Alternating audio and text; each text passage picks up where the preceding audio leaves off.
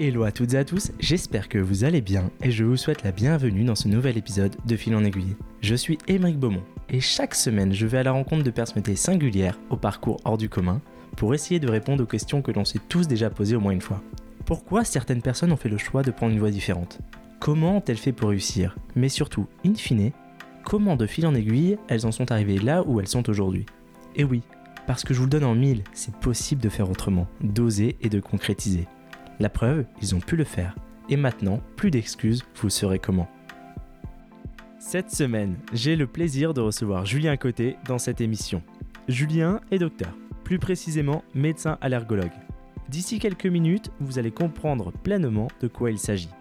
En parallèle, en plus d'une vie associative bien chargée, il est président de l'Ordre des médecins de Réloir, chef d'entreprise d'une start-up dans l'e-santé et surtout père de famille. Ensemble, on a déroulé le fil de sa vie pour comprendre pourquoi et comment il en est arrivé là aujourd'hui. J'ai vraiment apprécié cet échange où nous avons pu parler sans tabou de sa vie et de sa culture personnelle. Parce que vous allez le découvrir, Julien a une philosophie de vie et un fonctionnement propre à lui-même. Rien que pour l'entendre parler cinéma, je vous conseille de rester jusqu'à la fin. Je n'en dis pas plus et je laisse place à la discussion en vous souhaitant une bonne écoute.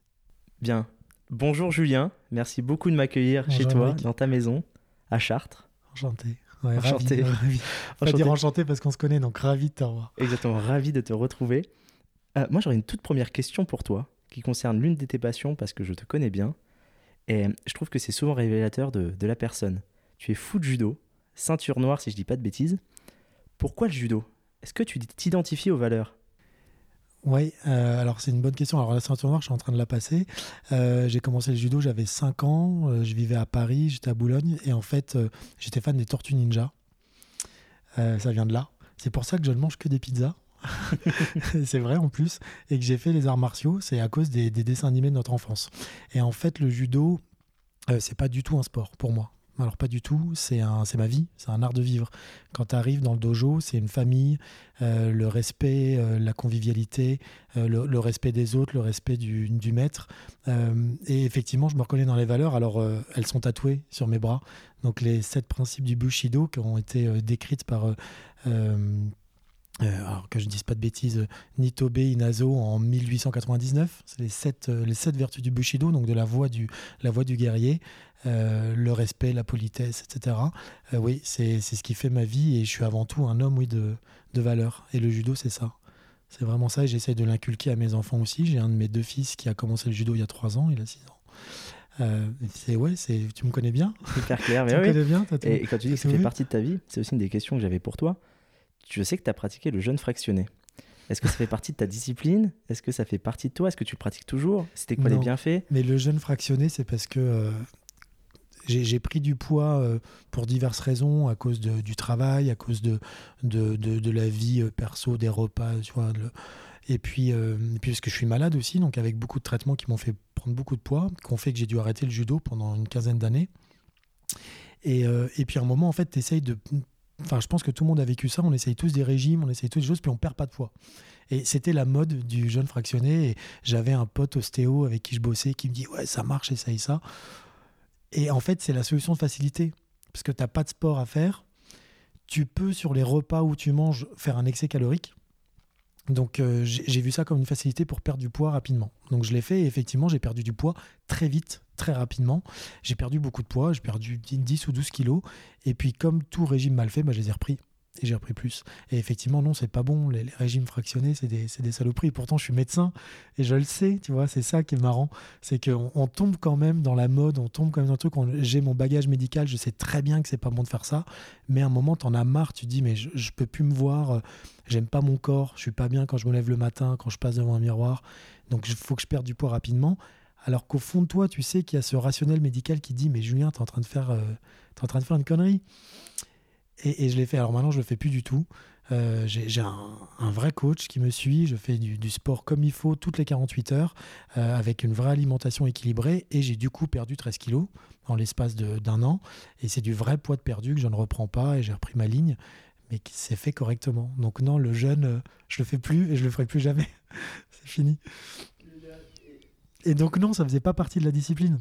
Ok. Ça faisait, c'était pas, euh, c'était pas par discipline donc pour répondre à ta question, parce que j'ai digressé, ni, ni en rapport avec le judo. Alors c'est vrai que par contre, quand tu es à jeun, le sport c'est génial. Ça c'est clair. Euh, de temps en temps, ça m'arrive de, là tu vois, avec mon coach, je fais le sport le midi, entre les consultes, et, et du coup je suis à jeun. Je- moi je mange, j'ai jamais mangé le matin. Je prends pas de petit déj, je sais pas ce que c'est qu'un petit déj. Et, euh, et c'est vrai que quand tu es à jeun et que tu fais du sport, putain, tu sécrètes à mort. Et c'est vraiment super de faire du sport à jeun. Mais, mais ça faisait pas partie de la discipline. Ok. Donc là, comme tu, comme tu l'as dit, tu es médecin allergologue, ça fait partie de tes nombreuses casquettes. Tu es chef d'entreprise d'une start-up dans l'e-santé. Tu es président d'association, président de l'Ordre des médecins en Eure-et-Loire, chef de famille. Euh, on va commencer par la base. Qu'est-ce qu'un allergologue déjà? Un allergologue, c'est un- c'est une spécialité depuis, euh, depuis quelques années, euh, c'est le spécialiste des allergies. Donc les allergies respiratoires, donc euh, la la conjonctivite, l'asthme, les allergies alimentaires qui, qui sont des maladies mortelles, hein, et tout comme l'asthme. hein. L'asthme, c'est 1000 morts par an en France, on n'en parle pas, 3 morts par jour. C'est complètement sous-diagnostiqué, c'est mal traité. L'allergie alimentaire, comme je disais. L'allergie aux hyménoptères et aux non-hyménoptères, donc les abeilles, les guêpes, les frelons, etc. Pareil, c'est mortel. hein. L'allergie médicamenteuse, qui augmente de plus en plus en prévalence. L'allergie cutanée, avec les risques, euh, les expositions professionnelles, donc euh, les boulangers avec leur farine, les, les, coiffeuses avec leurs produits colorants, etc. Donc on a tout un tas d'allergènes cutanés. Donc voilà, c'est la prise en charge de ça. Donc on fait un peu tout parce que comme on est une jeune spécialité et que les médecins généralistes, les pneumos, les ORL, etc., n'ont pas été formés pendant leur cursus les années précédentes, parce qu'on on commence à se mettre en place, on se retrouve à tout faire. C'est-à-dire qu'on est en première ligne, on fait la prévention primaire, secondaire, tertiaire, on fait la prise en charge, on fait le suivi. Donc c'est très compliqué pour nous à l'heure actuelle, les allergologues, parce que si tu prends une autre spécialité comme la cardiologie ou la neurologie ou ce que tu veux, les patients, en fait, c'est leur médecin traitant qui découvre. Moi, j'étais généraliste avant, et donc tu découvres, tu fais le bilan, euh, puis si tu t'en sors pas, t'envoies au spécialiste ou si c'est trop grave, mais la plupart des pathologies en médecine courante, elles sont suivies par le généraliste. Nous, comme on a une spécialité peu connue et pas enseignée encore, ben, on se retrouve à tout faire. Donc c'est très compliqué l'allergologie, on, a- on- on est à tous les niveaux, du diagnostic jusqu'à la prise en charge, euh, l'éducation thérapeutique, la prévention, on fait tout. Tu anticipes un peu mes questions. Je vais reprendre euh, par- par la base. Tu as fait combien d'années d'études là pour en arriver là, pour être allergologue 11. C'est 11 années d'études. J'ai fait 9 ans euh, pour être généraliste et après j'ai fait une capacité de 2 ans en plus pour, euh, pour devenir allergologue. Ça, c'était l'ancienne voie, c'est-à-dire que tu faisais d'abord, tu devais d'abord être thésé pour faire de l'allergologie. Donc tu devais être d'abord généraliste ou ORL ou pneumo ou pédiatre ou dermato. Et ensuite, tu faisais 2 ans de plus, une cap- ce qu'on appelle une capacité pour euh, être spécialiste en allergologie. Maintenant, c'est quelque chose qu'on prend à l'internat, donc euh, au bout de- des, des six premières années de fac, tu choisis ta spécialité allergologie et tu fais 4 ans d'internat, donc 6 plus 4, 10. Donc les allergologues maintenant font, euh, font 10 ans d'études. Hyper clair. Et toi, à titre personnel, comment t'en es venu à choisir médecine? Tes parents, ils étaient déjà dans ce domaine ou pas du tout? D'où est venue cette fibre médicale? Euh, alors, pas du tout. Mon père, euh, il, est, il était concessionnaire automobile. Voilà, il est parti de, de rien. Je crois qu'il a même pas son certificat d'études. C'est un big boss euh, de la tôlerie. C'était un taulier, pas un carrossier. Attention, faut pas dire carrossier. hein. Dans les années 50, 60, fallait dire taulier. C'est pas le même apprentissage. Il est, il est de la Nièvre. Il est monté à Paris. Tu sais, c'est les self-made men, euh, les types euh, qui n'ont aucun diplôme. Et à l'époque, il est né en 45, mon père, à la fin de la guerre, euh, monté à Paris. Il a gravi, gravi les échelons, travaillé comme un taré pour finir grand concessionnaire automobile chez Honda.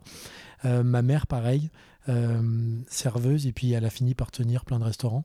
Donc euh, je suis, j'ai personne de médical dans ma, dans ma famille, personne n'est dans le médical. Et tout petit, en fait, j'étais passionné par la chirurgie. Alors je, je, je, je prenais les dicos. Alors à l'époque, on n'avait pas Internet. hein, je suis né en 84. Je prenais les dicos, les encyclopédies qu'il y avait à la maison, et je recopiais et je dessinais les intestins et tout ça.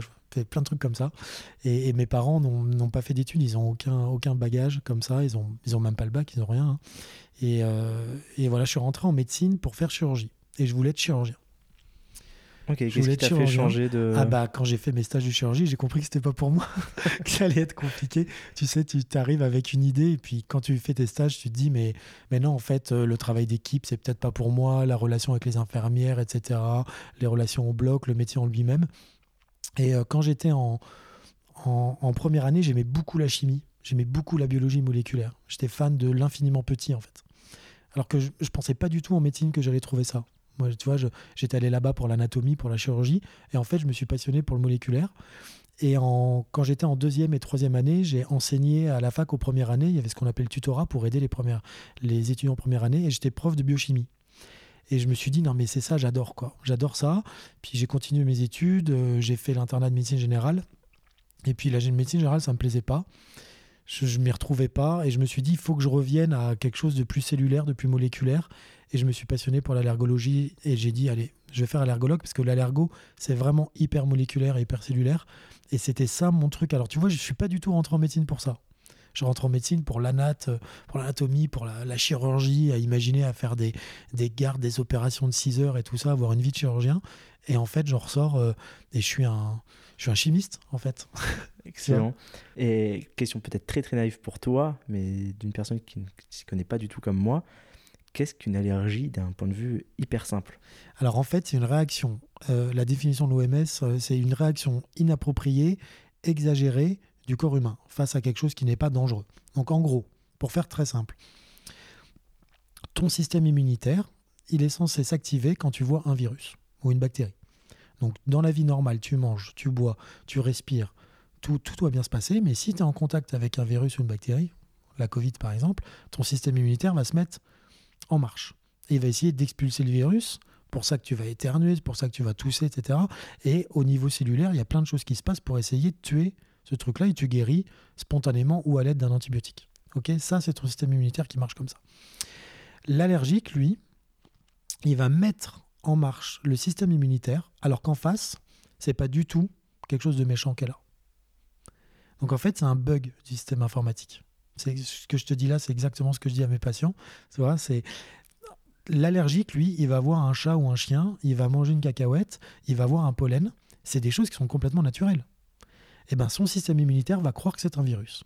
C'est aussi simple que ça, c'est pas plus simple que ça la- l'allergologie. Donc c'est pas du tout un déficit immunitaire comme bien souvent des gens disent et des patients mal informés, c'est au contraire un excès de système immunitaire. Il se met en route alors qu'il n'avait pas à se mettre en route. Comme si un matin tu te lèves et ta télé elle est allumée ou ton ordi s'allumait tout seul. Hmm. Bah là c'est pareil, ton système immunitaire il se met en route, il n'avait pas à se mettre en route. Et du coup tu vas te retrouver à réagir de façon excessive et inappropriée face à quelque chose qui est naturel. Donc on est allergique à des trucs naturels. Donc faut arrêter de venir voir les allergologues en disant je suis allergique à tel truc chimique, à machin, ça c'est pas notre boulot. On, on voit très peu d'allergies au plastique, etc. C'est pas du tout notre lot quotidien. 99% des allergies qu'on bilante, c'est les acariens, les pollens, les chats, les chiens, les cacahuètes, les bananes, les kiwis, tout ce que tu veux. Mais est-ce qu'on Donc, évolue Est-ce que ça évolue dans le temps? On, on en guérit Ouais. entre guillemets enfin, Alors tu peux en guérir spontanément dans certains cas, c'est quand même rare et la plupart du temps il faut faire une immunothérapie allergénique, donc une, une désensibilisation, ce qui est le cas de nos traitements. Et il y a des allergies qui même avec des sensibilisations ne peuvent pas guérir, surtout certaines allergies alimentaires. Euh, mais on a de très bons résultats, c'est des choses qui marchent très bien sur les immunoptères et puis sur les, les allergies respiratoires. Mais voilà, s'il y a un truc à retenir de l'allergique, bah, c'est l'allergique, c'est un gars qui, ou une, une dame qui réagit alors qu'elle n'a pas à réagir. Et c'est pour ça du coup que tu as les mêmes symptômes que quand tu es malade. Quelqu'un qui est allergique au pollen ou aux acariens, ceux qui nous écoutent, ils vont se reconnaître, ils sont un quart de la population actuellement. Donc il y a forcément des oui, allergiques qui nous écoutent, c'est 25%. Et en 2050, ça sera une personne sur deux. Donc là, les allergiques vont se reconnaître. Quand tu es allergique, tu éternues. Tu as le nez qui gratte, tu tousses, tu as mal au sinus. C'est exactement les symptômes que tu as quand tu es malade. Bah, c'est pas pour rien, c'est parce que tu as mis en place ton système immunitaire alors qu'en fait, tu n'avais pas à le mettre en place. Extrêmement intéressant. Merci Voilà. beaucoup pour ces explications, Julien. Si on revient maintenant quelques années avant, euh, au lycée, à la fac, Oh tu étais quel style d'élève? Oh mon Dieu, on est vraiment obligé de- Ouais, d'aborder on, ça. Je peux pas mentir parce qu'il y a des gens qui vont écouter, donc j'ai pas le choix. Euh, J'étais extrêmement turbulent. J'ai toujours été le premier de la classe depuis la, pré- la, la, la maternelle, la primaire. Toujours été premier. J'ai jamais été deuxième, je sais pas ce que c'est. Mes parents me poussaient beaucoup. Alors mon père me poussait sur le sport, ma mère me poussait sur les études. Il savait que j'avais euh, une ambition de faire médecine et, euh, et peut-être que ils, tu vois, ils, ils transféraient quelque chose parce qu'eux n'avaient pas fait d'études rien, donc ils étaient fiers de moi, donc ils m'ont toujours poussé. Mais depuis la primaire, j'étais turbulent. J'ai toujours fait le con. Toujours, toujours, toujours à l'école. Au collège, comme pas possible. Au lycée, c'était, j'étais intenable. J'étais premier de la classe, j'avais pas les félicitations. J'avais des avertissements de conduite, etc. Je, je, je, peux, je peux pas tout dire parce que mais j'étais vraiment, euh, voilà, je, je taguais, je graffais. euh, J'écoute du rap depuis que j'ai 13 ans. J'ai toujours euh, fréquenté les gens qu'il fallait pas fréquenter. J'avais une vie très très dure. Et quand j'étais au lycée, tout le monde me disait que je serais jamais médecin. mon prof principal, etc. J'aurais pas le bac, je serais pas médecin, etc. Enfin, c'était c'était ça parce qu'il se disait mais ce type est pas tenable, il est pas peut-être qu'il est intelligent et brillant et qu'il peut réussir des contrôles, mais il, il fera jamais une carrière dans, dans, quelque chose de compliqué. Et au final, j'ai eu mon bac avec mon son très bien je suis allé leur montrer, euh, à leur dire bah tu vois, voilà, c'est juste que tu me comprends pas. Je pense que j'étais juste incompris. J'avais, euh, puis comme j'avais des facilités, si tu veux, moi j'avais pas besoin de travailler. Enfin, même en médecine, en fait, j'ai jamais beaucoup euh, hmm. vraiment bûché comme je vois les autres bûcher travailler énormément. Ça m'est arrivé pour certains concours et puis pour le concours d'allergo, mais sinon sur le long terme, je suis pas quelqu'un qui a besoin de lire trois fois quelque chose pour le connaître. J'ai une mémoire un peu photographique, donc donc j'avais la chance de pouvoir faire de pouvoir m'amuser, de pouvoir faire le con euh, ou de faire d'autres choses. Voilà, je parle du lycée, du collège et de réussir mon bac. Et puis quand je suis arrivé à la fac, bah, c'était pareil. J'ai fait plein de conneries. Plein, plein, plein, plein de conneries. Très, des très grosses conneries. Je suis même passé en conseil de discipline en, ah pour, ouais, pour bisutage, parce qu'on bisutait les premières années, je suis passé en conseil de discipline. Donc, tu vois, ça a été très loin. Et puis, euh, et puis après, j'ai arrêté de faire le con quand même. Et je me suis passionné pour l'associatif. Et c'est ça après qui a guidé ma vie jusqu'à maintenant. C'est là que c'est une de mes questions. Euh, parce qu'on connaît les études de médecine assez chronophages. Comme tu le disais tout à l'heure, les étudiants travaillent énormément. À quel moment tu te dis, je vais me lancer dans l'associatif Et ce que tu as fait de nombreuses reprises ensuite. C'est euh, Comment ça t'est venu? C'était une revanche pour toi? Non, c'est en fait, je, je, kiffe faire des trucs pour les autres. En fait. Ce que j'adore, c'est organiser. Et, et euh, quand j'étais dans l'amphi en première année et que je voyais les, les deuxièmes, les troisièmes années qui venaient, puis qui, qui nous parlaient des soirées qu'ils organisaient, qui nous invitaient, euh, voilà, toute la fac de médecine, à mon époque, on était 130 dans la promo. C'était des promos à l'américaine. On se connaît tous, on fait tous ensemble des week-ends, etc.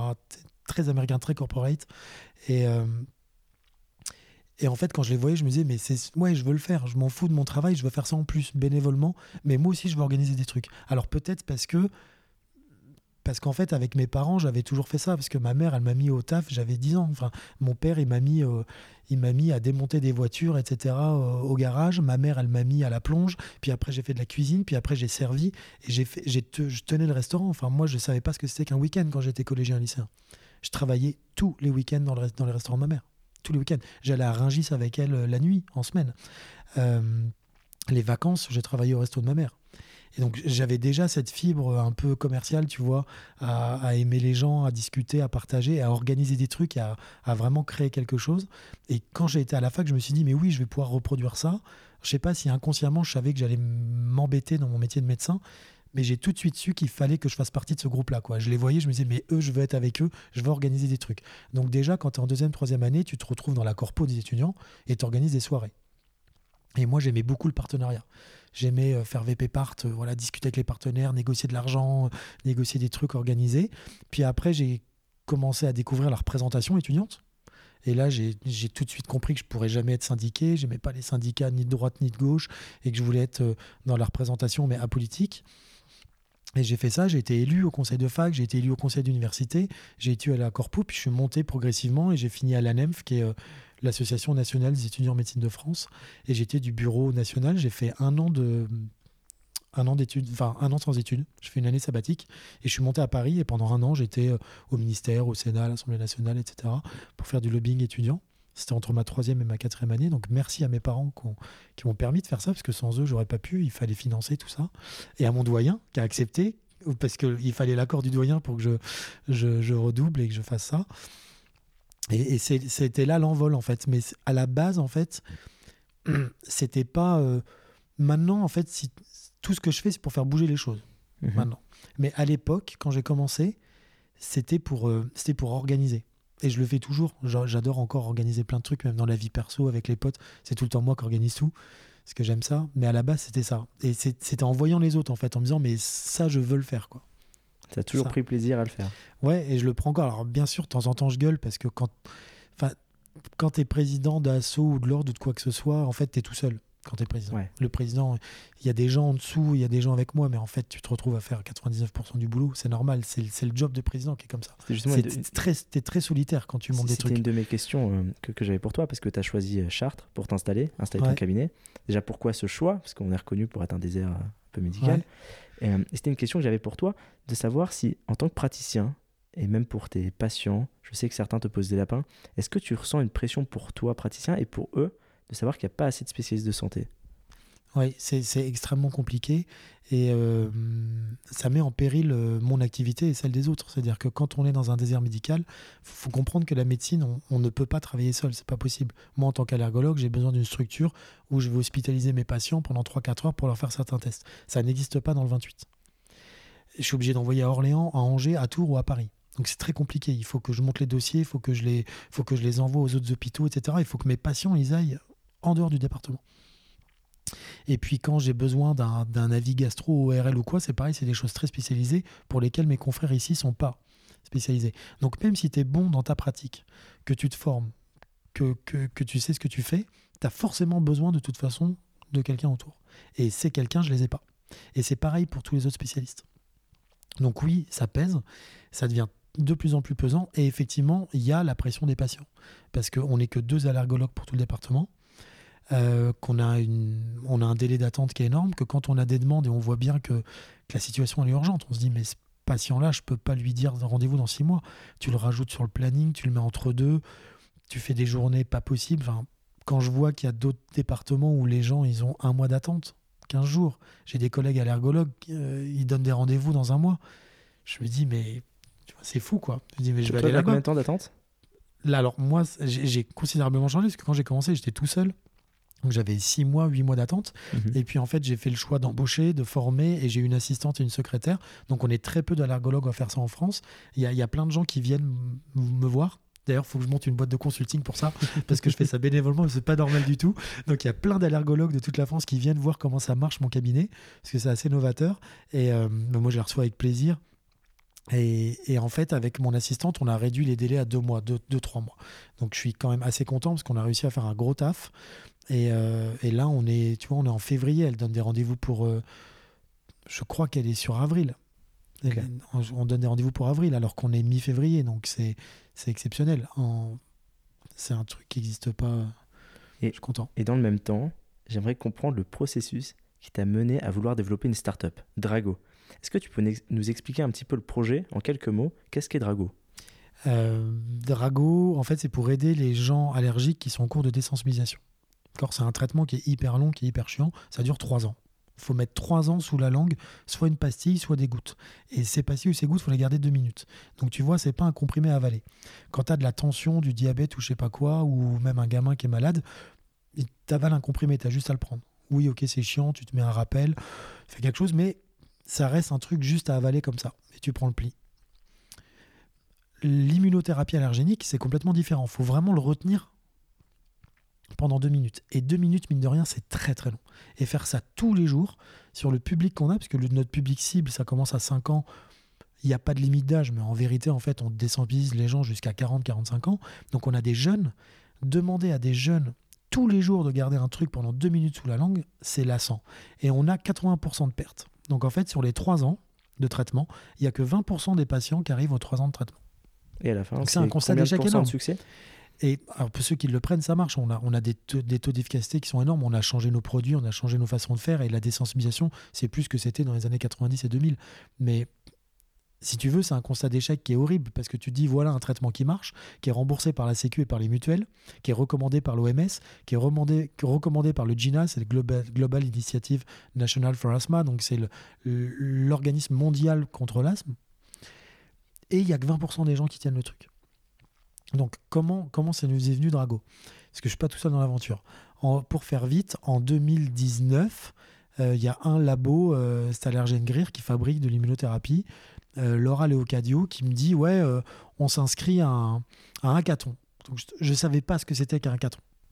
Qu'est-ce que c'est un hackathon? Mais du coup, moi, dans ces situations-là, je fais semblant de savoir. Parce que je, tu vois, c'est, il faut jamais montrer que tu sais pas.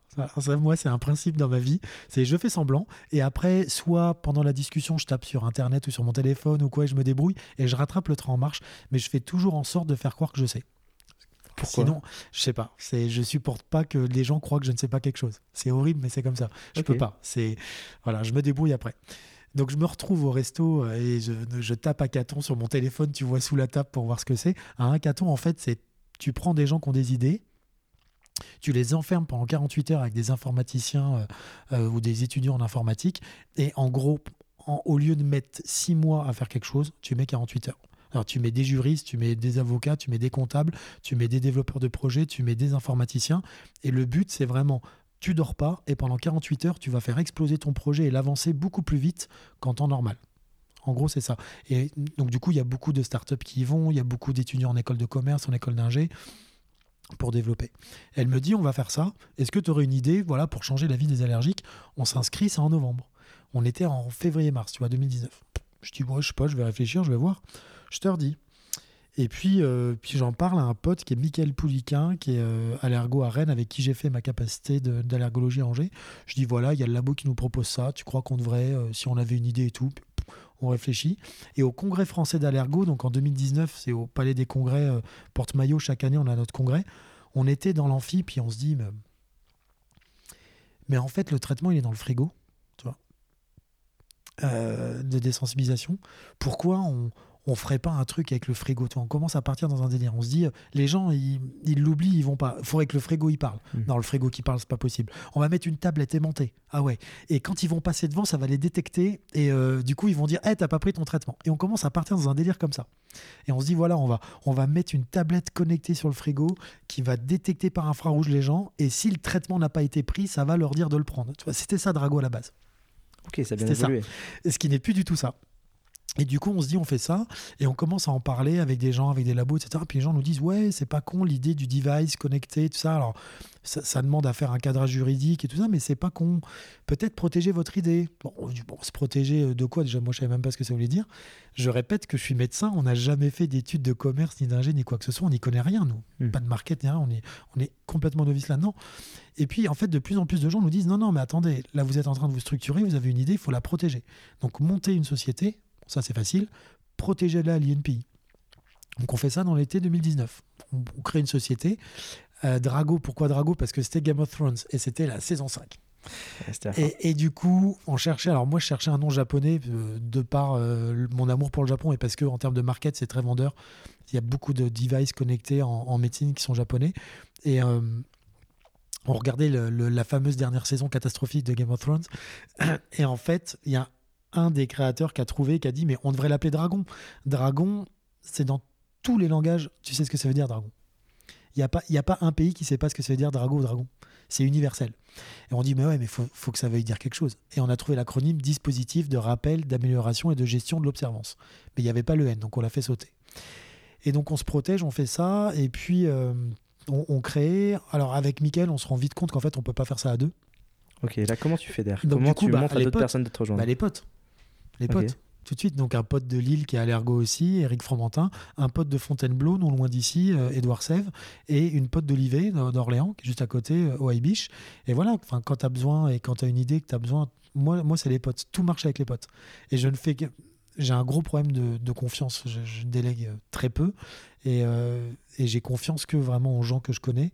Euh, ou aux gens que j'embauche parce que je les ai parce que c'est moi qui les ai choisis si je les ai embauchés. Donc du coup on a dit bon allez on, écarte aux potes et on, va voir les potes. Donc on s'est retrouvés tous les cinq. Et on fait ce, ce hackathon. Et on avait commencé. Alors en fait on a fait tout ce qu'il fallait pas faire au début avec Dragon. C'est-à-dire que nous, on s'est pas fait incuber. Euh, on a commencé par les devis de développement informatique avec nos idées, alors qu'on n'avait pas fait le cadrage juridique. On n'avait pas fait le, ce qu'on appelle le, le j'ai perdu le mot, euh, le schéma directeur. Donc, euh, donc ça, ça servait à rien ce qu'on avait fait, parce qu'on avait fait un devis, euh, mais en fait avec des choses qu'on n'avait pas le droit de faire légalement. Qui- qui- qui- donc c'était génial. Donc voilà, tout était à l'envers, et puis on fait ce hackathon, ça se passe bien, ça prend bien. Et puis arrive le moment fatidique où on se dit, bah, on passe à l'action, on passe pas à l'action. Quoi. Mais là, justement, à ce moment-là, C'est- quoi là, votre ambition? C'est quoi votre stratégie? Nous, c'était un délire. C'était un délire. Si tu veux, c'est un délire entre potes. On s'est amusé toute l'année 2019 à avoir des idées. euh, Mais on a eu des trucs encore plus saugrenus que l'histoire. Enfin, la tablette, j'ai quand même passé juillet-août 2019 avec des Chinois par WhatsApp pour trouver des tablettes pas chères. Tu vois, c'est un truc de malade. euh, à, essayer de trouver des connexions via LinkedIn, etc., pour trouver des tablettes pas chères. Enfin, c'était n'importe quoi. Ça partait dans tous les sens. On- a vraiment, je te redis, vraiment tout fait ce qu'il fallait pas faire. Et puis, il y a un moment, en fait, où on a eu le coup près, on s'est dit, mais non, soit on arrête tout, soit on arrête tout, On dit, bon, bah voilà, on s'est amusé, on a eu des idées. on n'est pas fait pour ça, on est médecin, on arrête. On arrête tout, basta. Soit on le fait, mais on le fait vraiment. Ça veut dire, on s'entoure, on prend des vrais juristes spécialisés en e-santé, on parle avec le comptable et on arrête de faire des trucs tout seul. Et on fait une levée de fonds parce que nous, on va pas pouvoir payer. Il y avait des, centaines de milliers d'euros euh, d'argent à, mettre sur la table. Et on fait une levée de fonds. Et puis on a discuté, on a dit, on croit en notre projet. On croit en notre délire. Donc il faut qu'on y aille, il faut qu'on le fasse. Parce qu'il y a un vrai problème. Il y a vraiment 80% des gens qui arrêtent le traitement. On est médecin, donc on pensait avoir la bonne idée, et on pense toujours avoir la bonne idée parce qu'on est, on est sur le terrain. Et le hackathon a été décisif parce qu'en fait, tous les porteurs de projets qui étaient là, c'était pas des médecins. C'était un hackathon spécial sur l'asthme euh, et les maladies respiratoires et l'allergie. Et c'était des étudiants en commerce, des étudiants en ingé. Et ça a été décisif parce qu'on était là dans l'amphi, on se disait, mais, mais c'est mais c'est pas ancré dans le réel leur idée. Ça prendra pas les patients, c'est pas ça qu'ils attendent. Et puis voilà, il y avait plein de petites choses comme ça et on s'est dit mais non, nous on a une légitimité parce que nous on est au contact des patients, on parle avec les patients et on sait ce que les patients veulent. Donc du coup on s'est dit on y va si on y croit, faut y aller. Donc on a posé les, on, a acheté le micro par terre, on a dit allez on y go.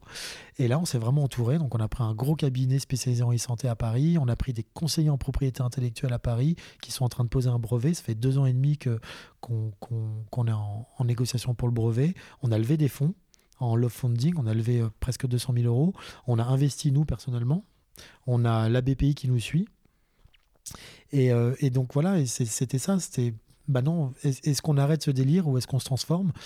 Euh, et, bien sûr, on a pris des patients. Donc on a pris mes patients, parce que nos développeurs sont de Chartres. Donc euh, c'était plus simple. Mais on n'a pas voulu le faire que nous. On a pris des patients qui étaient en cours de désensibilisation ou des patients qui allaient en avoir une.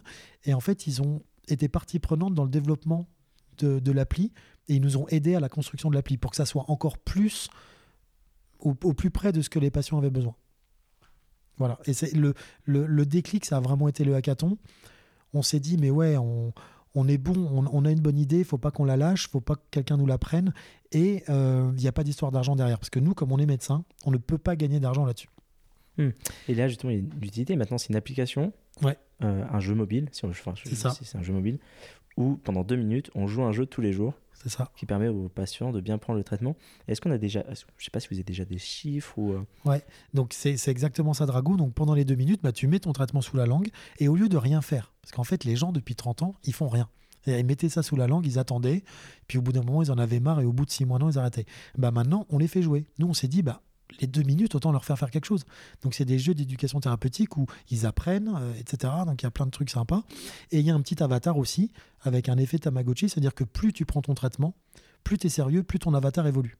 Donc il n'y a pas que le jeu pendant deux minutes qui est là pour lutter contre la lassitude il y a aussi cet avatar avec un espèce de processus d'identification. C'est-à-dire que plus tu vas être sérieux dans ton traitement, et donc plus tu vas guérir, plus ton avatar grandit. Donc tu commences par un œuf, et petit à petit, c'est un, dragon qui grandit, qui passe du stade dragono à, à, dragon adolescent, puis dragon adulte, puis dragon mystique, etc.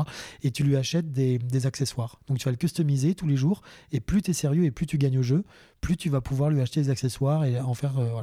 Donc... Euh, on a à l'heure actuelle, euh, on a dépassé la barre des 7500 utilisateurs quotidiens. Euh, on avait, on, on s'était fixé 10 000 pour cette première année, c'est sorti en novembre 2020. On s'était fixé le cap des 10 000, donc on l'a presque atteint. Ça a été très compliqué pour nous en termes de com, parce que le Covid, hmm. donc toute la tournée qu'on avait prévu de faire, toutes les, toutes les formations, tout ce qu'on, tous les allergologues qu'on devait aller voir pour leur expliquer, etc., bah, tout ça, ça a été mis à mal par le Covid. Donc très compliqué pour la com. Euh, c'est entièrement gratuit et ça, c'est notre, c'était notre cheval de bataille. C'était que l'appli soit gratuite à l'intérieur. Il n'y a aucun achat intégré, il n'y a aucune vidéo pub. On a réussi à, faire un business model où on ne perd pas d'argent et où c'est entièrement gratuit pour le patient. Il n'y a, jamais un centime à donner. Donc ça, c'est vraiment ce dont on est le plus fier parce que, comme je te l'ai dit, on n'a pas le droit, nous, de gagner d'argent dessus. On ne peut pas se verser de salaire parce qu'il y a la loi anti-cadeau et comme on, dans, le monde médical, et comme euh, nous sommes médecins prescripteurs de désensibilisation et qu'il y a des labos sponsors derrière, qui fabrique la désensibilisation, il y, y aurait un effet de vase communicant et on n'a pas le droit de, se verser d'argent dessus. Donc en fait, c'est du bénévolat pur ce qu'on fait. Euh, et, notre, enfin vraiment le nerf de la guerre, c'était que ça soit gratuit pour les patients. Donc voilà, on est à un peu plus de 7005 pour la France pour l'instant. Donc ça va monter petit à petit en, en puissance. Et, l'idée, bah, c'est l'Europe, puis l'Asie, puis les États-Unis. Et le monde. Et le monde, voilà. Je te, je te vois un peu comme un, un Tony Stark. Euh, je- je ne sais pas comment tu arrives à tout faire, d'où ma question. Comment tu fais? Est-ce que tu dors la nuit? Euh, Je dors très peu. Et quand on me pose la question, je dis les journées font 24 heures et les gens n'utilisent pas les 24 heures. Ouais. Alors, utilises bah, combien, mais- toi? Euh, J'en utilise, euh, bah, c'est simple, je commence à 8h30 et je m'arrête à 2h du mat. Ok, donc tu dors c'est 6 du non-stop. C'est du non-stop. En, en fait, le, le- mon temps, il est, c'est très simple. C'est les consultes le matin. J'arrête à midi. À midi, je vais au conseil de l'ordre. Donc, je gère mes trucs au conseil de l'ordre sur le temps de midi. Je mange très peu ou je fais du sport ou je fais un rendez-vous euh, politique. Après, je consulte toute la journée. Le soir, je rentre. euh, je couche mes enfants. Je suis là tous les soirs pour les coucher. Et après, je recommence à travailler. Et j'ai de la chance, en fait, que la plupart des gens qui bossent avec moi aient le même rythme. C'est-à-dire que je suis, je suis vice-président du Conseil national professionnel en allergologie. Euh, là, j'ai monté une autre asso, le Conseil de l'ordre, Drago. On, a tous, on est tous médecins, en fait. À la Société française d'allergos, pareil. Le syndicat français des allergos, je suis vice-président. On, on a tous le même planning. On, on consulte tous en journée. Donc, de toute façon, on ne peut bosser ensemble que le soir. Donc, toutes nos visios sont à 20h, 21h, 22h. Et puis, quand j'ai fini les visios, après, je suis sur mon ordi, puis je travaille et je fais mes, mes mails, etc. Donc, euh, c'est vrai que ça serait très compliqué euh, si j'avais des gens à gérer qui ont, qui ont pas le même planning que moi. Ça serait pas possible.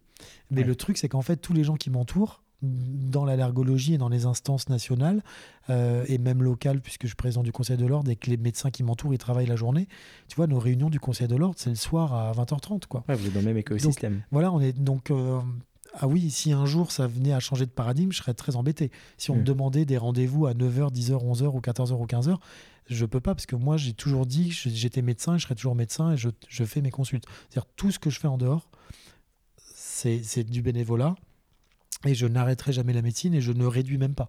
Même quand j'ai été élu président du Conseil de l'Ordre, je n'ai pas réduit mes, mes consultes. Je consulte toujours le même nombre de patients par semaine. Donc, euh, donc en fait, oui, il faut travailler le soir. Hmm. Donc euh, là, euh, reste. quand on aura fini, je vais travailler jusqu'à 1h, 2h du mat et c'est comme ça, euh, c'est comme ça tous les soirs. Donc, et les week-ends, hein, les week-ends c'est, du non-stop et j'ai pas de vacances. Et comment tu tiens? Je ne prends jamais de vacances. Ouais, justement, comment tu tiens? Euh, bah, c'est parce qu'en fait ça bouge, donc ça va. J'ai essayé hein, de moins faire et c'était une catastrophe. C'était limite la dépression. Je peux pas ne pas avoir plusieurs projets en même temps et pas essayer de monter un truc, etc. C'est impossible. J'ai essayé il y a un an, un an et demi. J'ai dit tiens, j'arrête ça, j'arrête ça. C'est une catastrophe. L'horreur. Ma femme n'en pouvait plus. J'étais au fond, au fond du trou. Et puis après, paf, j'ai repris deux, trois mandats par-ci, par-là. J'ai refait des trucs et ça va mieux. Mais c'est des gens comme ça. Enfin, tu vois, on est, on est des promoteurs, comme on dit en processcom, et on a besoin de faire plein de trucs. Et si je fais pas plein de trucs, je suis pas bien.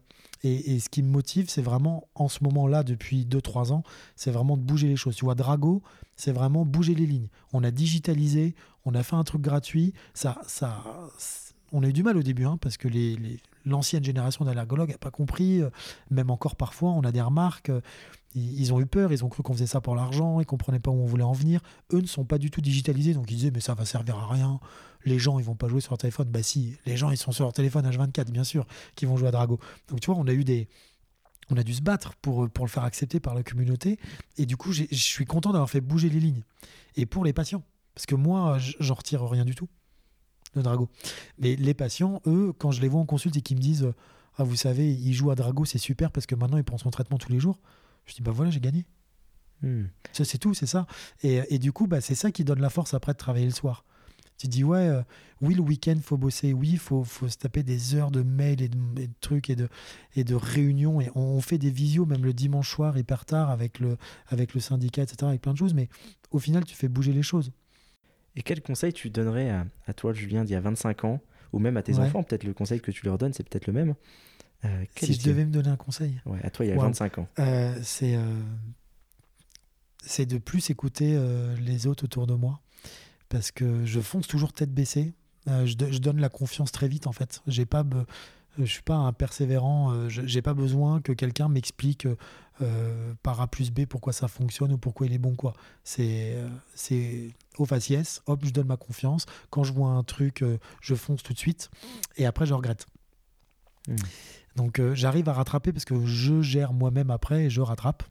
Mais cet excès de confiance que j'accorde aux autres ou que j'accorde pas, parce qu'il y a des gens, euh, j'aime pas leur tête, voilà, je bosse pas avec eux. Mais, c'est comme ça. Voilà, je, Là, tu vois, j'ai embauché au Conseil de l'Ordre, les CV, je les regarde pas, quoi. Je m'en fous complètement du CV. Je regarde là, j'ai reçu euh, une dizaine de, de jeunes femmes. Euh, c'est à la tête, c'est la façon dont elle se présente, c'est comment elle me parle, c'est comment elle répond, etc. C'est à la confiance, quoi. Voilà. Et je me suis fait avoir. Il y en a une, il y en a une, ça l'a pas fait, tu vois. Ça l'a pas fait. Donc là, la nouvelle, ça va et ça tient la route et tout. Mais et pourtant, les autres me le disent. Ils me disent Julien, tu vas trop vite, fais, fais pas confiance, fais ça, écoute-nous, fais attention à ça, fais pas ci, parle pas avec un tel, parle plutôt avec lui. Mais j'écoute pas, j'écoute pas trop les autres. Je suis un espèce d'effet tunnel. Je, je, fais ma route à moi, mon truc. Et puis après, quand il y a un truc qui va pas, je me dis Ah, mais on me l'avait dit, on me l'avait dit, ça, ma femme me l'avait dit, mon père me l'avait dit, mes potes me l'avaient dit. Euh, et le seul conseil que je me donnerais, je me, je me, je me donnerais pas comme conseil de moins faire ou de plus faire. Ça, si c'est par là que tu voulais aller, c'est non. Non, pas du tout. mais, euh, mais le vrai conseil, ça serait euh, il faut que j'arrive un peu plus à. Alors, j'y arrive maintenant. Je me suis beaucoup calmé, j'apprends. Euh, un gros merci à Émilie Richin là-dessus. Enfin, Émilie Vautrin-Césaréo, qui est médecin généraliste à Chartres, qui est une copine très proche et qui est présidente de la CPTS, donc du groupement de professionnels de santé, qui, m'a, qui m'aide beaucoup là-dessus. Et ces dernières années, tu vois, c'est elle qui a organisé la vaccination, euh, la vaccinodrome à Chartres avec, le, avec l'agglomération, etc. Et, elle m'a beaucoup aidé là-dessus. Je suis obligé de le dire, parce que si elle écoute. Et euh, ouais, il faut que j'arrive. Euh, voilà. Je dirais à Julien, Julien, slow down, quoi. Voilà. Mmh, essaye de, essaye de. c'est le même conseil que tu donnes à tes enfants? Non, là, le, mes enfants, mes enfants, je les élève à l'américaine, en fait. C'est-à-dire c'est ils font un truc euh, nul, euh, j'en fais tout un plat et c'est les meilleurs du monde et c'est des astronautes quoi. Je les, parce que je pense vraiment, je suis très américain dans ma façon de vivre. Tu vois, je, tu me connais euh, les, les, les, pulls, les pulls enfin je, je, je travaille, en, je consulte en pull à capuche, en basket. Je suis allergologue et président du Conseil de l'Ordre. Je pense que je suis le seul de France à me permettre ça, mais parce que je vois, tu vois mes casquettes là-bas, tu vois, euh, j'écoute du rap. Euh, voilà, je, vais aux États-Unis, j'y vais là la semaine prochaine. Hein, je vais à Phoenix euh, en congrès la semaine prochaine et j'espère pouvoir parler de Drago. cette nuit, j'ai pas dormi parce que j'ai regardé le Super Bowl, tu vois. C'est voilà. Donc, je suis vraiment très américain dans ma façon de, de, de parler à l'autre, dans ma façon de, de mes, mes relations amicales. Elles, sont très américaines, ma façon de voir les choses. Et l'éducation que je porte à mes enfants, c'est aussi ça. C'est du renforcement positif constant. Il y a un truc qui m'a marqué en fait quand j'étais aux États-Unis. J'étais à Central Park avec ma femme et on était, il faisait super beau et on était allongés dans l'herbe. Et à côté de nous, alors tu sais, les, Américains ils vont à l'école le matin, mais l'après-midi, euh, l'après-midi il y a que dalle. Hein. ils font du sport, etc. Et là c'était des tout petits bambins, mais ils étaient minuscules. Et ils avaient un énorme gant de baseball dans la main et il y avait un espèce de type qui leur lançait des balles, mais les gamins, ils avaient 3 ans, ils étaient incapables de ramasser la balle. Et il y a un gamin qui ramasse la balle par terre avec son gant, tu vois. Il était tout fier. Le type est arrivé, il en a fait des caisses, tu vois, à l'américaine. Yeah, man, give me five, machin. Il l'a pris dans ses bras, il l'a il l'a fait sauter en l'air. Et je me suis dit, ouais, mais, mais c'est ça qui nous manque ici. Hmm. Nous, on est toujours en train de rabaisser tout le monde. Tu peux, quelqu'un fait quelque chose, on, met très peu les gens en valeur dans la, société civile. Il y a des gens qui font des choses incroyables tous les jours, qui peuvent paraître rien du tout, mais qui sont des choses incroyables. Et on met pas assez les gens en valeur. Et moi, mes enfants, dès qu'ils font le moindre petit truc, je leur dis t'es le meilleur, t'es machin. Ma femme elle me dit c'est pas bien, il faut, faut pas. On n'est pas trop d'accord euh, sur le, le, wording apporté, sur la façon dont on leur parle. Mais moi, je suis toujours en train de, de, faire ce renforcement positif constamment. Vas-y, vas-y, vas-y à fond, euh, donne-toi à fond, tes copains, vas-y à fond, euh, aime-les, euh, profite d'eux. Quand je, les emmène le matin, je leur dis profite bien avec tes copains, rigole avec tes copains, fais machin. Et, et tout, tout, est comme ça en fait. Donc le, je, je les bride pas et, au contraire, je les, pousse à faire le, le, plus possible. Il fait du judo et c'est pareil, je, le pousse à faire du judo et, il fait de la natation aussi. On est, on est dans le renforcement positif constant. Mais c'est n'est pas du tout européen de, de, voir le, de voir ça comme ça. Il y a des gens qui trouvent que c'est trop, tu vois, esprit compétiteur, compétitif. Euh, je leur dis toujours, il faut que tu sois le meilleur, faut que tu gagnes, faut que tu, faut que tu dépasses tout le monde. Euh, ça peut avoir un effet Inverse. Inverse, hein, donc faut faire gaffe aux enfants. Je le fais parce que je sens qu'ils sont capables de, le supporter. Si je voyais, euh, de toute façon, il y a ma femme qui est là, donc euh, j'ai pas 100% de, la décision. Elle, me calme, mais euh, je le fais parce qu'ils en sont capables et parce que je sens qu'ils peuvent. Mais je pense que c'est vraiment important quand tu peux les booster. Et je pense que c'est dans la petite enfance que ça s'apprend, quoi. Euh, parce que la vie, c'est ça. Enfin, je veux dire, même, même si tu fais pas d'études et que tu fais un métier un, apprentissage ou quoi que ce soit, faut que tu te surpasses. Je veux dire, faut que ton métier, tu le connaisses, faut que tu, faut que tu te surpasses pour les autres. Pour, quand tu, tu, seras menuisier, faut que tu fasses le plus beau meuble possible pour que tu sois fier de ton travail et que tu sois content que quelqu'un ait ce meuble-là chez lui. Tu vas pas faire menuisier de pacotille, quoi. Tout métier que tu fais ou tout ce que tu fais dans ta vie, tu dois te surpasser pour que le produit final soit génial. Et je pense que c'est pas quelque chose qui s'apprend à 18 ans. C'est pas quelque chose que l'éducation nationale apprend, clairement on n'a dit pas de politique, mais euh, voilà, clairement, l'éducation nationale ne fait pas ce rôle-là. Ils sont certainement pas là pour ça en plus. Mais je pense que le rôle des parents, tout, dès, les, dès que les enfants sont petits, c'est de leur montrer qu'il faut surpasser tout le temps. Hmm. Tout le temps, tout le temps. Sinon, à l'âge adulte, les pauvres, euh, ils vont se prendre une grosse claque dans la tête. Hein. Mais toi, tu es, beaucoup sur le positif. Est-ce hmm. que tu as quand même, à, titre personnel, eu un échec? Quelque chose qui t'a vraiment marqué Un échec qui t'a vraiment euh, peut-être fait rebondir ou voilà, Un échec qui t'a vraiment marqué? Un échec qui m'a marqué. Euh... Bah non. Putain, c'est dur, euh, de, mais euh, ça va faire très prétentieux. mais en fait, non, j'ai jamais. J'ai jamais. écoute, le sport, j'ai toujours gagné tout ce que je voulais, etc.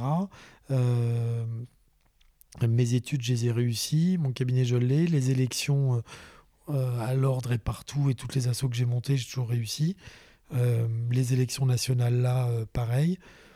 J'ai pas de, j'ai pas d'échecs derrière moi. Je pense qu'ils vont être devant moi les échecs.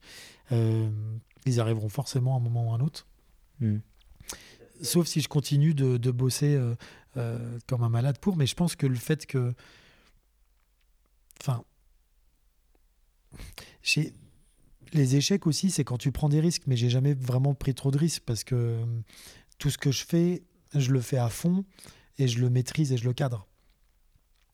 Donc, euh, si tu veux, ma philosophie, c'est plutôt l'échec, c'est quand tu Enfin, pour moi, c'est quand tu n'as pas préparé, quoi. Tu n'as pas cadré, tu n'as pas préparé, ou tu n'étais pas la personne qu'il fallait, ou tu l'as pas préparé comme il fallait, et tu te plantes. Euh, tu as toujours le facteur extérieur et le facteur modificateur qui peut faire que, mais dans ce que je fais, je veux dire, moi, créer une association par-ci, par-là, pour la promotion du territoire, pour les déserts médicaux, pour les, les applis, etc., je sais ce que je fais, je suis issu du terrain, ça marche. Je ne prends pas énormément de risques, en fait. Hmm. Tu vois, Drago, on prend un risque énorme financier parce qu'on a mis des billes personnelles, mais au final, on savait que le produit il allait plaire. Et on savait que les sponsors allaient nous suivre parce qu'on est du terrain. Le, Conseil de l'Ordre, je savais que j'allais être élu parce que j'ai fait mes preuves et parce que mes pères me connaissent et qu'ils savent que je me bouge. Euh, le syndicat français, pareil. Euh, le CNP, pareil. Je, je, trouve pas que je prenne énormément de risques, donc forcément, je pense pas qu'il y ait des échecs. Le dernier échec en date, alors si sportif, c'est au mois de décembre, à une compète de judo, je me suis fait l'amider. Et ça, c'est vrai par contre que je l'ai mauvaise. Je l'ai très très mauvaise. Euh, j'ai eu beaucoup de mal à remonter sur le tatami. J'ai eu une grosse perte de confiance en moi sur la dernière semaine. J'en ai parlé à mon prof. J'ai dit j'ai un espèce de blocage. Revenir de cette compète avec zéro point, ça m'a miné. Je pense que c'est quelque chose qui m'était jamais arrivé. Et euh, là, j'ai une compète dimanche. Donc il va falloir que je que, le samouraï, le samouraï revienne à fond. Mais tu vois, hormis ça, en fait. Euh, l'échec, non, je connais pas, mais parce que parce qu'en fait, je, je, maîtrise tellement tout et je, suis tellement dans la dans l'appropriation et je, cadre tellement tout et je bosse tellement que je vois pas comment je pourrais échouer. Euh, euh, ouais. Je vois. Euh, et tu as quand même un tout petit peu de temps libre. Qu'est-ce que tu fais du temps libre que tu as Qu'est-ce que tu aimes? Netflix. Alors bon, le sport, parce qu'il y a le judo et puis il, y a le, crossfit, mais après c'est les loulous, hein, c'est les enfants, donc on, on, fait on passe beaucoup de temps avec eux à faire plein de choses euh, avec des enfants de cet âge-là. Euh, et puis, euh, puis moi, c'est Netflix. J'ai une salle de ciné en bas. j'ai plus de 800 DVD. C'est une, une, passion qui m'était transmise par l'un des chefs cuisiniers de ma mère quand j'étais collégien. Tu vois, la passion du ciné et le cinéma français le cinéma américain, j'ai rencontré Al Pacino. Euh, j'ai euh, voilà, je suis passionné par, euh, par, par tout ça. Et donc c'était les films avant. Et puis après, il y a les séries qui sont arrivées. Et puis Netflix, et là, ça a tout fait. et en fait, je bosse avec Netflix en fond, en fait. c'est ça le secret. C'est ça le secret en fait. C'est pas du travail à 100%, c'est Netflix, mais c'est monstrueux. Je regarde, enfin, je sais pas, je sais pas, mais je me bouffe une, mais minimum une à deux saisons par semaine, mais c'est horrible. Parce que là, hier soir, pendant que je bossais, j'ai commencé euh, Inventing Anna, euh, tu vois, et j'ai regardé quatre épisodes en, bossant. Hmm. Que je vais finir ce soir, je vais le mettre en fond, mais je, les, séries, elles n'ont pas le temps de sortir sur Netflix dans la semaine, elles sont faites. Hein. Ah Donc, oui, tu euh, déconnes pas. Tu... Ouais, ouais. Et puis le soir, et puis je m'endors, euh, je m'endors aussi avec ça. Mon, mon... Ouais, c'est vraiment ça, ouais. C'est les séries. C'est les séries. Et est-ce qu'il y a un film qui, euh, qui t'a vraiment marqué? Peut-être tu dois conseiller un film à nos auditeurs, un qui t'a vraiment plu. Un seul. Allez, pas une série, parce que des séries, il y en aurait tellement. Un seul, je crois que je dirais, c'est pour le must du must pour moi, c'est c'est vraiment très compliqué entre deux, mais je vais dire Il était une fois en Amérique de Sergio Leone avec De Niro, etc. Euh, c'est incroyable, c'est une épopée incroyable qui commence, qui commence à New York quand les gamins ont, euh, ont entre 5 et 15 ans, une petite bande de, petits voyous euh, à l'époque de la prohibition. Et puis c'est une fresque incroyable qui suit cette bande de potes jusqu'à la fin, donc sur des dizaines et des dizaines d'années. la musique d'Ennio Morricone est mythique. La réalisation de Sergio Leone est incroyable avec la, la reconstruction du New York d'époque, avec le, les, costumes qui sont incroyables, le jeu de James Woods et de De Niro qui sont incroyables. Euh, tout, tout, est parfait dans ce film. Et je le mets à, à égalité avec Le Parrain 2. Le Parrain 2. qui est pareil, qui est la reconstruction aussi de l'époque de, de alors plus ancienne. Le, Parrain 2, c'est un l'époque avec De Niro, c'est avant euh, l'époque de d'Il était une fois en Amérique. Voilà, c'est un travail, je trouve, qui n'existe plus trop dans les films de maintenant. C'est clair, il n'y a plus de reconstitution comme ça, il n'y a plus de décors comme ça, plus de costumes comme ça, il n'y a pas d'acteurs. Alors on avait encore maintenant, euh, un peu voilà Brad Pitt, euh, Edward Norton qui dans leur génération sont les meilleurs, euh, mais on n'a plus d'acteurs qui sont capables de faire ce que De Niro, Al Pacino sont faits. Je ne veux pas faire le vieux con, mais c'est une réalité. Il n'y a plus d'acteurs qui sont capables de faire ce qu'ils faisaient. C'est incroyable. Et ce film, il était une fois en Amérique, c'est pas possible de ne pas l'avoir vu il faut absolument voir ce film une fois dans sa vie.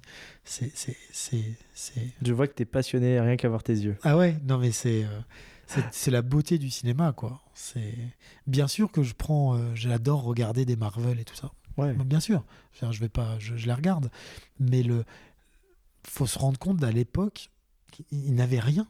Ils avaient juste une caméra, des, des gens pour créer des costumes. Ils n'avaient pas ce qu'on a maintenant ils n'avaient pas l'argent, ils n'avaient pas la technique, ils n'avaient pas la manière de filmer, ils n'avaient pas le numérique. Euh, ils n'avaient pas le moyen de communiquer. Ils ont osé. Ils, ont, osé, ils ont fait incroyable. Mais tu te rends compte, fallait, fallait fabriquer de toutes pièces et reconstituer des décors incroyables. Enfin, c'est monumental ce qu'ils ce qu'ils arrivaient à faire. Maintenant, euh, tu mets 4 geeks derrière un ordinateur et puis tu crées une planète. Tu vois, et tu mets un, tu fais un, tu fais un, tu fais un Star Wars quoi. Bon, ils sont pas 4, j'exagère, mais euh, c'est un autre métier, mais là, je suis très attaché au jeu d'acteur, euh, au jeu d'acteur et à la et à la à l'acting quoi. Et c'est vrai que c'est euh, c'est une époque qui, qui n'existe plus quoi maintenant. C'est comme les vieux films français. Euh, j'ai toute la collection de, de, de tous les Audiards, etc. Avec les avec les Gabins, avec les Delon, avec les, enfin, c'est des, des, gueules comme ça. Tu vois, on en a plus, on en a plus trop quoi. Hmm. ça manque. Ça manque. En tout cas, merci de nous avoir fait voyager dans son univers, Julien. J'aurais une dernière question pour toi. Si des auditeurs veulent t'écrire, où est-ce qu'ils peuvent le faire? Tu préfères quels réseaux sociaux tu euh, alors, mon mail, je réponds 7 sur 7 comme à mes patients. Tu vois, disais, j'arrête jamais, je réponds aux patients 7 sur 7. Euh, mon mail, euh, qui est disponible sur Doctolib, donc ils peuvent m'écrire. mon Facebook, euh, donc via Messenger, il n'y a pas de souci. C'est Julien Côté. Mon Insta, dr.julien.côté. Je mettrai toutes les références. Voilà, il y a l'Insta, il y a le Facebook. C'est là-dessus. De toute façon, je suis, je suis, je suis H24. Et euh, ouais, sur le Messenger du Facebook, il n'y a pas de souci. Sur Insta, un DM sur Insta, il n'y a pas de souci. Et euh, TikTok, TikTok, j'ai abandonné. on en reparlera, mais c'est voilà, c'est j'ai abandonné TikTok. Je regarde TikTok. Alors, tu me disais quel est mon passe-temps favori à Netflix, mais il y a TikTok aussi. TikTok et Insta, TikTok et Insta, c'est monstrueux. Ils sont très forts. Hein. L'algorithme est très très fort. C'est monstrueux, mais c'est addictif. Et euh, alors, il faut regarder les heures sur mon téléphone. Mais euh, écoute, je suis aux toilettes, je regarde TikTok, quoi. Je regarde Insta, c'est tout le temps, tout le temps, tout le temps, tout le temps, tout le temps. C'est fou. C'est euh, hyper addictif ce truc. Ils ont trouvé un truc incroyable. Ce, ce, ce, switch de vidéo sur TikTok, c'est l'idée du siècle hein, quand même. Hein. Donc, au niveau des réseaux sociaux, j'entends. Ils ont quand même révolutionné le truc parce que Insta était très figé, Facebook était très figé, Twitter aussi, dans leur carcan. TikTok est arrivé, ils ont tué le game. C'est la revanche asiatique sur les gens américains. Mais, oui, mais complètement, complètement. Ils ont inventé, euh, ils ont inventé une façon de faire qu'après, maintenant, euh, les réels d'Insta ont repris, etc. Mais à la base, c'est TikTok qui a inventé tout ça. C'est très, très, très bien fait. Et je suis vraiment TikTok addict. Hein. TikTok addict. Ça sera le mot de la fin. Merci beaucoup de ton Merci temps, Julien. Toi. Merci à toi. À très vite. Salut. Et voilà, c'est déjà la fin. Mais si vous êtes encore là, c'est que cette discussion de fil en aiguille vous a plu. J'espère que vous avez pris autant de plaisir à l'écouter que j'en ai pris à l'enregistrer. Croyez-moi, c'est uniquement possible grâce à votre soutien. Alors je compte sur vous pour largement le partager. Ou plus simplement encore, vraiment plus simplement, en me récompensant d'une note 5 étoiles sur Apple Podcast. Je vous dis à très vite pour un prochain épisode.